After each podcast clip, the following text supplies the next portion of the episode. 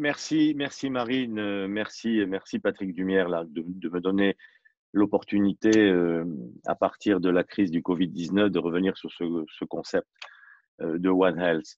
Hein, c'était l'OMS qui avait déclaré un monde, une santé. Il faut le dire en français aussi. Un monde, une santé, c'est aussi une très belle phrase, mais on est en 2020 et on parle effectivement, ça revient à cause du Covid-19. Tout d'un coup, on se dit, ah, mais la santé animale, la santé humaine, tout de même. Alors que l'initiative One Health, elle a débuté en 2000, il y a 20 ans.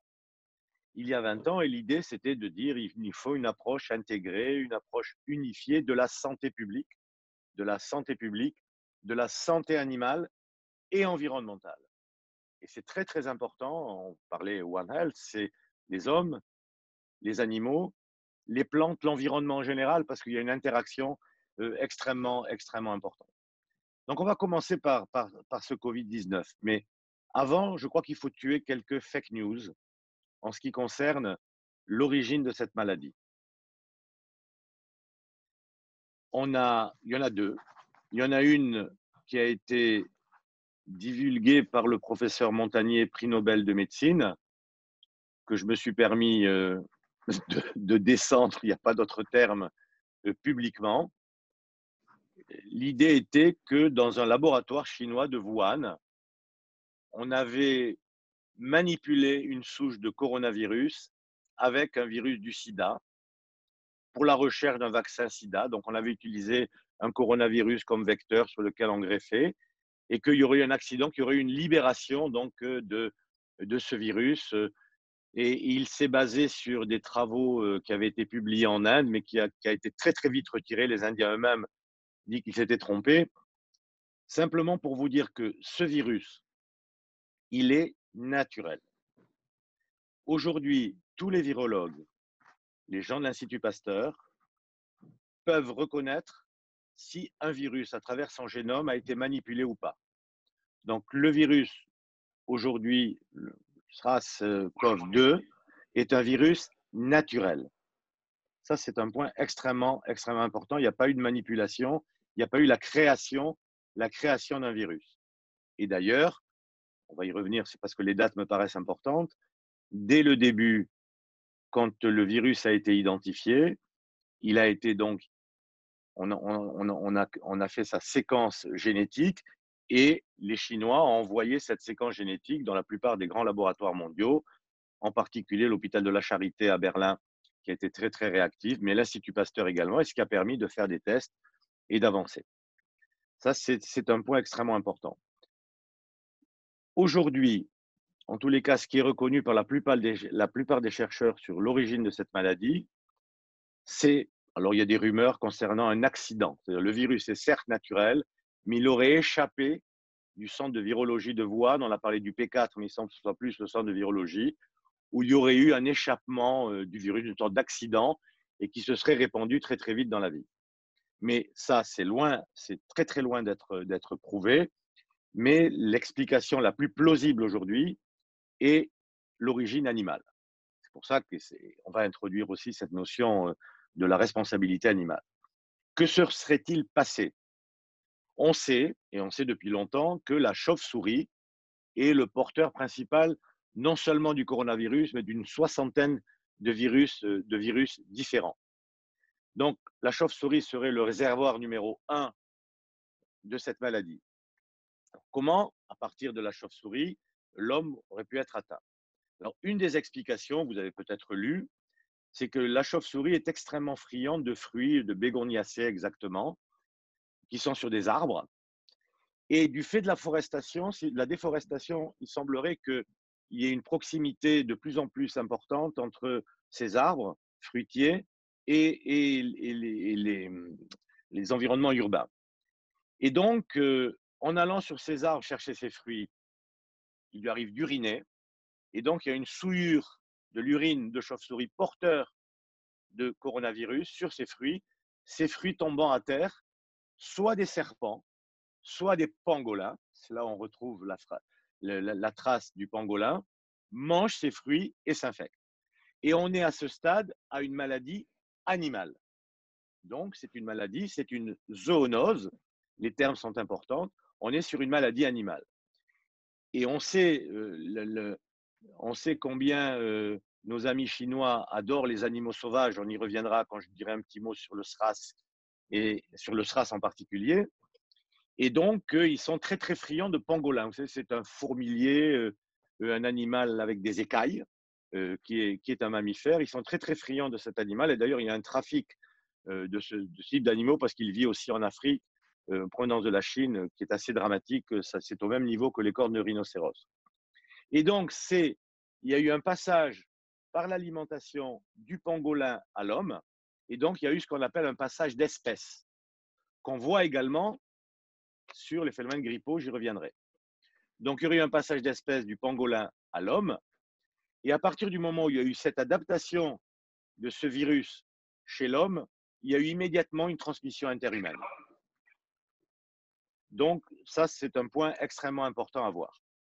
Alors après, il faut quand même que je vous dise un, petit mot, même si je m'écarte un tout petit peu du sujet principal, sur les dates.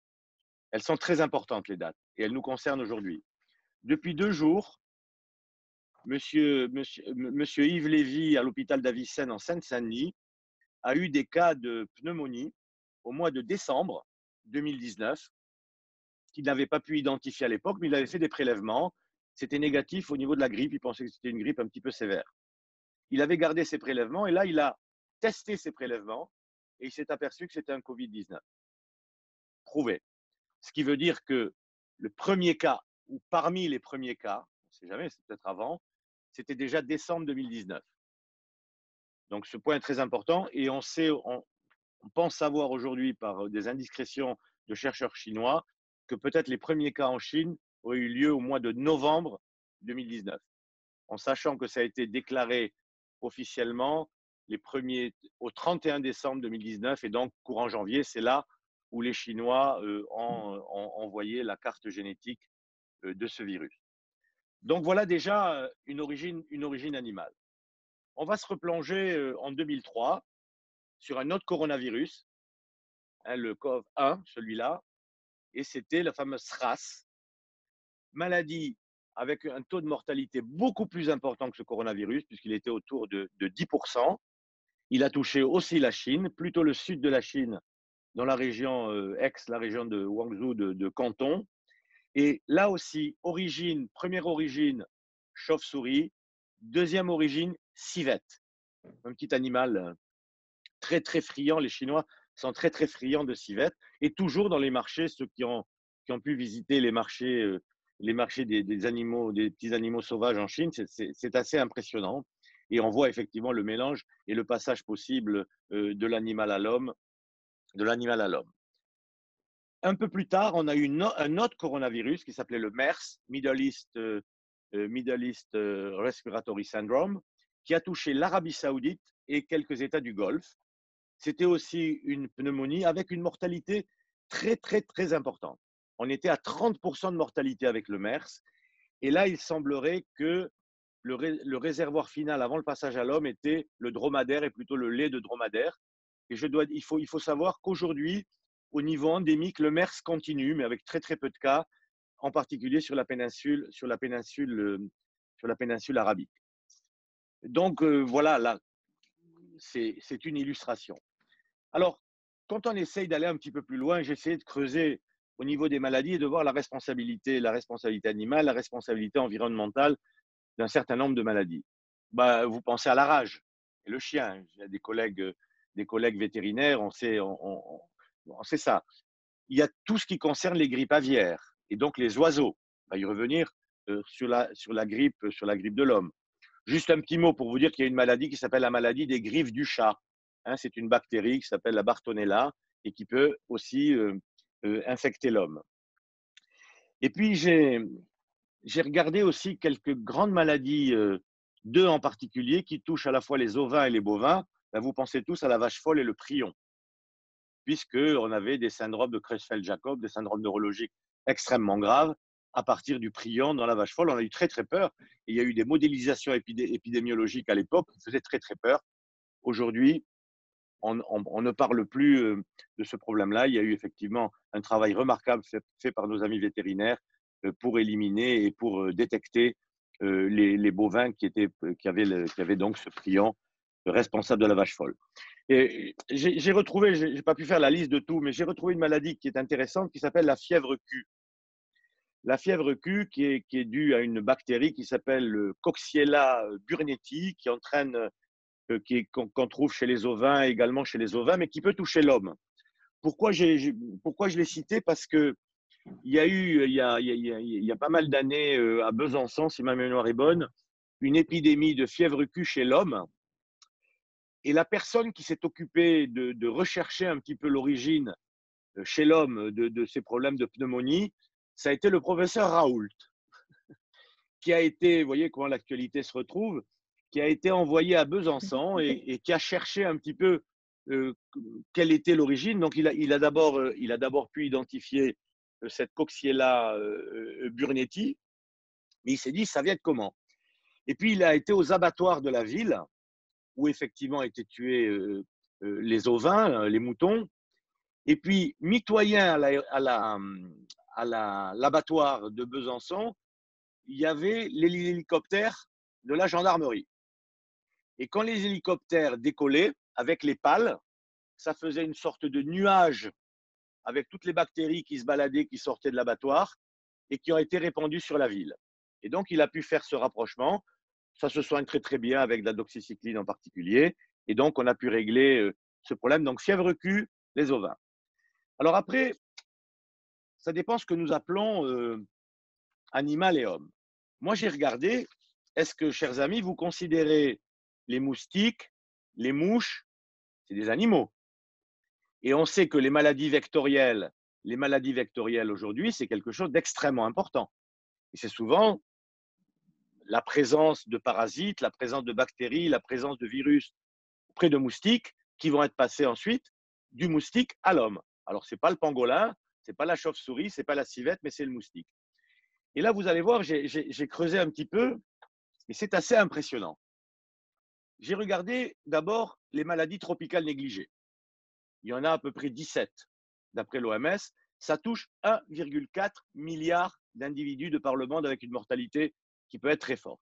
Et là, je vais vous faire le, le, à la, à la, à la prévert, dengue.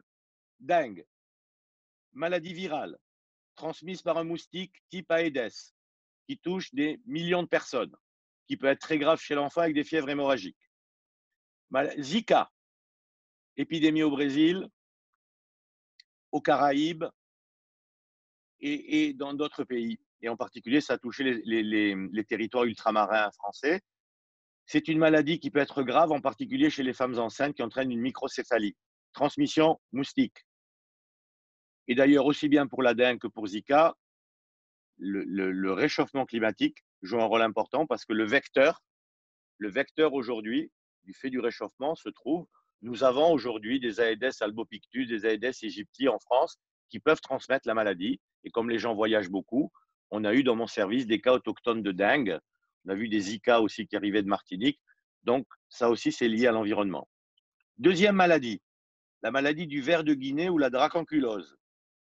C'est un tout petit, une sorte de petit escargot qui s'appelle le cyclops et qui va être transmis à l'homme quand l'homme va boire de l'eau non traitée dans laquelle se trouve ce petit, ce tout petit très petit escargot, on appelle un cyclops.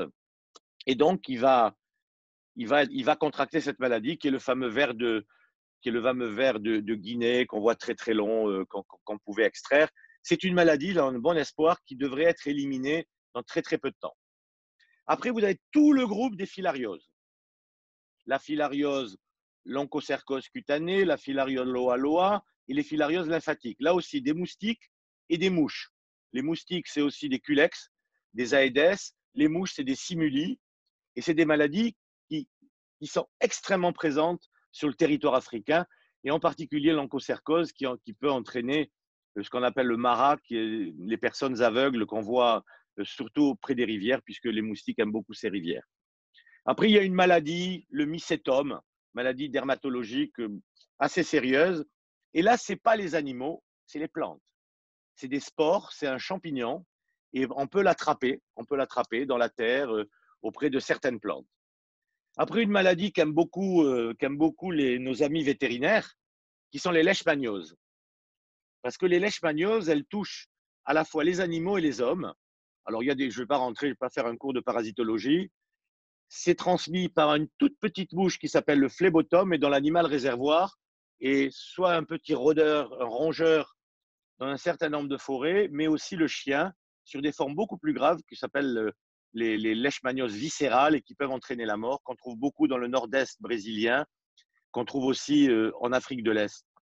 C'est une maladie extrêmement, euh, extrêmement répandue, donc des formes cutanées et des formes viscérales. C'est une maladie extrêmement répandue et elle est liée aussi à l'environnement, en particulier en Amérique du Sud, parce que le phlébotome vit dans des zones de forêt, ainsi que les animaux réservoirs, les petits rongeurs dont je vous ai parlé.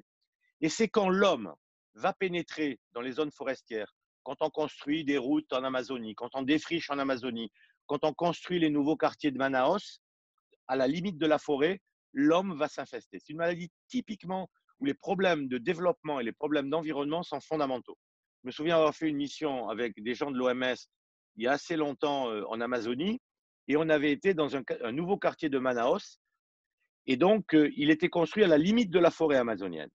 Et on avait fait 20 mètres à partir de la dernière maison de ce quartier on avait prélevé des phlébotomes, donc c'était tout petits moucherons. Ils étaient tous, ils étaient tous infestés par des leishmanies, le parasite de cette maladie. Et ça touche aussi le chien. Et d'ailleurs, euh, le traitement, aussi bien pour l'homme, un des traitements, je ne vais pas rentrer dans le détail, que pour l'animal, qui, est un, qui est un sel d'antimoine pentavalent, qui s'appelle le glucantime, et qui est actif à la fois chez l'homme et chez l'animal. Voilà encore un exemple. J'ai pris la maladie de Chagas. La maladie de Chagas, là aussi euh, liée à la fois au développement à l'environnement. C'est une maladie qui touche en particulier le, continent euh, sud-américain, mais du fait du réchauffement climatique, on commence à la voir au sud des États-Unis, on commence à la voir aux Caraïbes. Elle est transmise par une sorte de, de punaise qu'on appelle la réduve. Et c'est une maladie très grave parce qu'elle peut rester silencieuse pendant des années. Et au bout de 10 à 15 ans, elle peut entraîner des troubles cardiaques très très graves et des troubles intestinaux très très graves. Et d'ailleurs, il y a une étude qui a été faite chez des immigrés sud-américains, qu'elle est très très fréquente en Amérique du Sud, en Suisse, et qui a montré que 38% des immigrés sud-américains en Suisse étaient porteurs de cette maladie, sans avoir aucun symptôme. Bon, la rage. Bon, la rage, je suis sûr que mon collègue vétérinaire va reprendre la parole euh, pour, pour, pour, voir le lien. Après, vous avez les schistosomiases, hein, les bilharzioses, transmises par des petits escargots, des sortes de petites écrevisses, des gastéropodes. Et après, vous avez toutes les maladies parasitaires du porc et du bœuf, la cystocercose, le ténia. Et c'est là quand, euh, au niveau du traitement dans les abattoirs, euh, on, ne traite pas, c'est un passage de l'animal, de l'animal, de l'animal à l'homme. Vous avez les trématodes d'origine alimentaire, de les poissons, les crustacés, les echinococoses du renard, qui est souvent porteur et qui peut souiller un certain nombre de légumes et l'homme, en mangeant le cresson en particulier, peut, euh, peut contracter la maladie. Donc, juste pour vous dire que quand on creuse un petit peu, et j'ai certainement pas tout dit euh, sur ces liens, mais je veux un tout petit peu m'apesantir sur la grippe. Parce que la grippe est typiquement une maladie, hein, quand on a parlé de grippe aviaire, euh, qu'on retrouve en particulier chez les oiseaux. Et là, il y a un passage d'espèce de l'oiseau à l'homme. Mais vous savez que la grippe, parce qu'on l'a souvent comparé avec le, Covid-19, c'est un virus extrêmement mutant. Pour le moment, par chance, on n'a pas vu de mutation, en tous les cas à l'heure actuelle, du Covid-19. C'est pour ça que tous les ans, vous avez un nouveau vaccin contre la grippe en fonction de les prédictions de virus qui a muté, qui devrait survenir. C'est pour ça que d'une année sur l'autre, vous n'avez pas toujours la même efficacité. Parce que comment ça se passe? C'est l'OMS qui fait une enquête, en particulier en Chine, sur des prélèvements sur des oiseaux et qui dit ah, normalement, dans les six mois à venir, ça devrait être sept souches de virus grippal. Alors, c'est le H1N1, H5N1, H5N8, bon, on va rentrer dans le détail. Et donc, elle dit voilà, la souche probable sera celle-ci. Et elle donne ça au laboratoire du monde entier au mois de février, qui vont préparer un vaccin qui va être prêt au mois d'octobre pour l'épidémie de grippe à venir. Et tous les ans, vous avez, parfois c'est le même, mais la plupart du temps, vous avez un nouveau vaccin.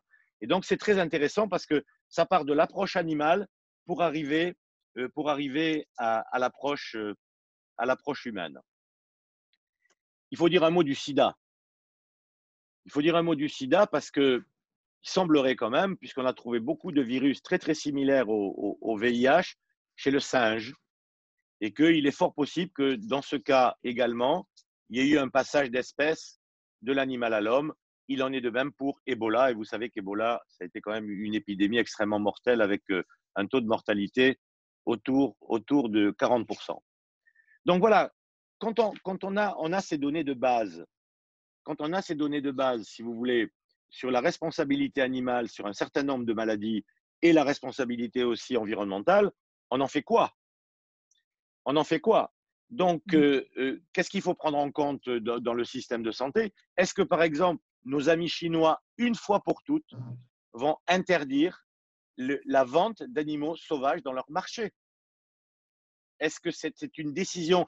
Est-ce que cette épidémie, enfin cette pandémie qui est partie de Chine et qui touche 180 pays aujourd'hui, est-ce qu'au moins une des décisions, j'espère qu'il y en aura d'autres, une des décisions serait de dire on interdit la vente d'animaux sauvages. Alors c'est un changement culturel hein, pour beaucoup de Chinois, ça doit s'expliquer et la peur de la maladie, parce qu'on n'est pas du tout à l'abri, quand on connaît le nombre de virus que possède la chauve-souris, on n'est pas du tout à l'abri d'une autre épidémie de ce type. On a eu le SRAS, on a eu le MERS, on a euh, le COV2, le COV2 aujourd'hui. Donc ça, c'est extrêmement important et j'espère que on est actuellement les mains dans le cambouis en pleine phase aiguë de cette maladie, mais qu'on va en tirer des conclusions qui sont des conclusions à la fois de santé publique et des conclusions, euh, des conclusions euh, politiques. Donc ça, c'est extrêmement important. Mais là aussi, si vous voulez, il faut qu'on casse, il faut qu'on casse cette barrière qui existe réellement entre les responsables de la santé animale et les, responsabilités, les responsables de la santé humaine. Ils doivent travailler ensemble et en particulier, et je dis mes confrères, parce que je les considère comme des confrères, mes confrères vétérinaires. C'est très, très important. Et, et là, on s'est rendu compte aussi, parce que on a beaucoup parlé des tests. Nous n'avions pas de tests. Et nos amis vétérinaires sont venus en disant, mais nous, on est capable de faire ces tests. On a les capacités parce que nous, pour les animaux, pour les troupeaux, on est capable de fabriquer par milliers, par milliers des tests. Donc nous, on peut faire, vous nous donnez le truc PCR, euh, et nous, on pourra faire des tests et ils pouvaient en faire plus de 20 000. Sauf que, pardon, et je vais me mouiller, les contraintes administratives françaises ont fait que ça, la décision d'utiliser le laboratoire vétérinaire et d'ailleurs d'autres laboratoires de recherche, elle a pris plus d'un mois. On a perdu un mois. Et je peux vous assurer que si on avait une campagne de testing, on aurait peut-être pu éviter, je le dis euh, euh, entre guillemets, on aurait peut-être pu éviter euh, un confinement généralisé. Et là aussi, ça montre la collaboration. On sait qu'il y a des, vaccins, il y a des vaccins qui peuvent être communs entre les maladies, entre les maladies animales et les maladies humaines. Et ça, ça me paraît extrêmement important d'intégrer, d'intégrer tous les responsables de la médecine vétérinaire. Mais ça va, Marine, même au niveau des organisations internationales. Ça veut dire que l'OMS, elle doit travailler à l'Organisation internationale animale, j'ai oublié son nom, enfin, qui s'occupe, dont d'ailleurs le siège est à Paris, si ma mémoire est bonne. Ça me paraît extrêmement important mmh. et il faut établir des ponts permanents entre la médecine animale et la, et, la médecine humaine. La santé publique, elle n'a pas de frontières. La santé publique, les, des animaux malades, c'est très très grave. Hein, je veux dire parce que, parce que aussi on se nourrit d'animaux. Je veux dire, ça, ça a une répercussion alimentaire. Donc on est, on doit, on est imbriqué, notre vie est imbriquée entre cette santé animale et, et cette santé humaine. Alors c'est vrai que ça nous a explosé aux yeux avec, avec le Covid-19, mais il faut pas l'oublier. Il faudra pas l'oublier dans, dans, le futur et, et, en tirer un certain nombre de conclusions. Au niveau de la gouvernance sanitaire mondiale, ça, ça me paraît extrêmement important, donc de faire travailler les organismes qui s'occupent euh, qui s'occupent de santé animale et, les, et bien sûr l'Organisation mondiale de la santé. Vous m'avez, vous m'avez parlé aussi euh, euh, des problèmes de mondialisation, de relocalisation. Je vais peut-être terminer par là pour laisser, pour ouvrir un tout petit peu le champ. Mmh. Alors, j'ai regardé dans le passé, c'est très important de voir les épidémies passées, et en particulier les épidémies de peste. Et on sait que les épidémies de peste, elles étaient liées à une certaine mondialisation de l'époque. C'était des bateaux, c'était le commerce qui arrivait de Chine, qui apportait de la soie, des épices ou mmh. d'Inde, qui transportait, si vous voulez, ce fameux Yersinia pestis, qui est le bacille responsable de la peste et qui arrivait à Venise ou qui arrivait à Marseille et qui déclenchait, bon, vous connaissez le lien entre les rats sur les bateaux, les rats, les puces et, et, la peste euh, maladie chez l'homme. Et là aussi, on est sur un passage d'espèces transporté par la puce. Comme on l'a vu sur la leishmaniose, maladie du chien, le phlébotome, le petit moucheron, ou le rôdeur pour les, les, cutanées, le phlébotome pique le, rôdeur et il va piquer l'homme. Et on a un passage là aussi euh, de, de, porteur animal euh, et qui va entraîner une maladie chez l'homme. Donc voilà, c'est compliqué la mondialisation parce qu'il y a aussi des bénéfices de la mondialisation. Quand on regarde les objectifs du millénaire, c'est vrai que la pauvreté dans un certain nombre de pays a diminué. La pauvreté, la pauvreté a diminué, mais la notion de relocalisation est revenue à la surface, en particulier sur l'approvisionnement en, produits de santé. C'est surtout ça mmh. qui a été, qui a été marqué. Et c'est vrai, c'est vrai aujourd'hui que 80-90% des matières actives, en particulier des grands médicaments et des médicaments, elles sont fabriquées soit en Chine, soit en Inde. Alors, il y a des raisons économiques, des raisons de prix, mais il y a aussi des raisons environnementales. Parce que les normes environnementales en France et les normes, les normes sociales également ont fait que la rentabilité est très très basse et la plupart des industriels du médicament, qu'ils soient français, suisses, anglais ou américains, ont, décidé de fabriquer leurs matières actives en Inde ou en Chine. Il faut quand même dire qu'il n'y a pas eu, on a très très peur, mais il n'y a pas eu d'arrêt de, livraison de matières actives. Il y a eu des tensions sur un certain nombre de produits parce qu'on a eu cet afflux en particulier en réanimation sur des produits anesthésiques, en particulier sur des curares, sur du midazolam, euh, euh, qui servait puisqu'on met les gens en coma artificiel quand on doit les intuber.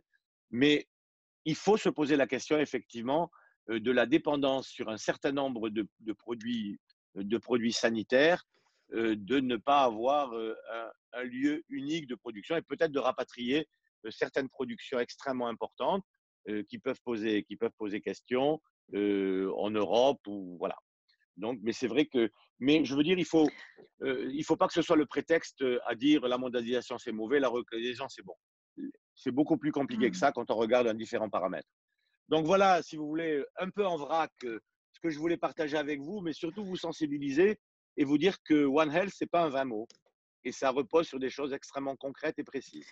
Quand, j'étais étudiant en médecine, je connaissais pas le SIDA, je ne connaissais pas Ebola, je ne connaissais pas la fièvre de la vallée du Rift, je ne connaissais pas le SRAS, je ne connaissais pas le MERS, bien entendu pas le coronavirus et beaucoup d'autres maladies. Donc tout ça est apparu, je ne vais pas vous donner mon âge, mais tout ça est apparu, c'est ce qu'on appelle les maladies émergentes, dont beaucoup ont une origine animale. Ça veut dire que, pas dire quand, mais je crois que nous n'échapperons pas. On a failli avoir la grippe aviaire, mais dans l'histoire dans les années après la Première Guerre mondiale, c'était la grippe espagnole. On a eu la grippe, on a eu la grippe de Hong Kong euh, et une autre en, 1953. On en a eu une autre épidémie extrêmement importante euh, en 69. On a failli avoir la grippe aviaire euh, en 2009. D'autres pays ont eu le SRAS. Les mesures de confinement et le fait qu'il ne soit pas très contagieux et qu'on ait bien isolé les gens, on a pu l'arrêter. Il y a eu le MERS au Moyen-Orient. Là, on a, on, a, on a ce Covid. Et donc, ça veut dire que j'espère qu'à partir de ce que nous vivons aujourd'hui, il y aura une prise de conscience, mais la prise de conscience, vous avez raison, elle doit être politique, elle doit être politique, mais elle doit être aussi au niveau des citoyens, au niveau des individus, avec tout ce que ça peut impliquer. Ça veut dire quoi? Ça veut dire qu'on ne va pas on va pas retomber dans les erreurs de destruction de masques, de stock de masques, parce que on peut penser ce qu'on veut, mais sur la grippe aviaire dans les années 2009, je veux dire, les décisions avaient été les bonnes. On les a critiquées à l'époque. Mmh. aujourd'hui, c'est une vedette, Madame Bachelot. Mais à l'époque, principe de précaution, on avait commandé plus d'un milliard de masques. Donc déjà, on savait que le masque protégeait. On nous dit le masque, il ne protège pas. Si on en avait commandé un milliard, c'est qu'on était tous d'accord pour dire que le masque protège. Là, c'est une petite pique. On avait, on avait prévu des vaccins on avait la chance d'avoir un vaccin. On est passé à mmh. travers de cette épidémie, mais les donc et après on n'a pas pris ça au sérieux. On, avait créé des organismes appelés les EPRUS qui ont été dissous par la suite Et après, on a dit non, les masques, ce n'est pas de la responsabilité de l'État, que les entreprises. Et on a perdu tout le potentiel que nous avions. Donc, ça veut dire qu'il va falloir qu'on réfléchisse avec, avec, des, avec des virologues qui savent exactement quel peut être le risque. Vous savez qu'on parle beaucoup du permafrost avec le réchauffement climatique qui pourrait libérer un certain nombre de virus hein, par le dégel, en particulier dans les zones, euh, dans, la Tuna. Et, on sait qu'il y avait une épidémie de charbon d'anthrax euh, parce que euh, du fait de, de, de, creusements qui avaient été faits dans, dans, ce permafrost. Donc là, il y a une réflexion majeure à tenir et puis surtout une sensibilisation avec, avec, pardon, mais même des épreuves. Comment on fait des épreuves, si vous voulez, on fait des alertes incendie en disant, voilà, s'il y a un incendie, voilà ce que vous devez faire et on vous fait sortir, en fait, il faudra le faire également au niveau national sur un risque de pandémie. Et ça, ça peut se modéliser. Et ça paraît extrêmement important. Vous savez, il y a un autre risque, il n'est pas un risque ni animal, ni, ni, enfin, il n'est pas animal du tout, ça a été Tchernobyl. Tchernobyl, il peut, le risque, au-delà du risque sanitaire, vous avez un risque, vous avez des risques bien sûr naturels liés aux inondations, ce que vous voulez, tremblements de terre, mais il y a le risque nucléaire. Et, moi, j'ai envie de poser la question. Vous savez que pour protéger les gens sur les cancers de la thyroïde, quand vous avez euh, des émissions de radiation, on prend des comprimés d'iode. On prend des comprimés d'iode qui se fixent au niveau de la thyroïde et qui empêchent les radiations d'attaquer les hormones, euh, puisqu'il y a une sensibilité à l'iode. Donc, on va saturer la, sa thyroïde. Eh ben, je sais qu'il y a eu des millions de comprimés d'iode qui avaient été commandés au cas où après Tchernobyl. J'ai envie de savoir, est-ce qu'on les a détruits? Est-ce qu'ils existent? Parce que ceux-là, ils peuvent se périmer. Est-ce qu'on a renouvelé les stocks? C'est tout ça qui est important. Et donc, il faut se reposer toutes ces questions. Mmh. Et puis, vous avez raison, c'est politique, mais c'est aussi au niveau des individus et des citoyens.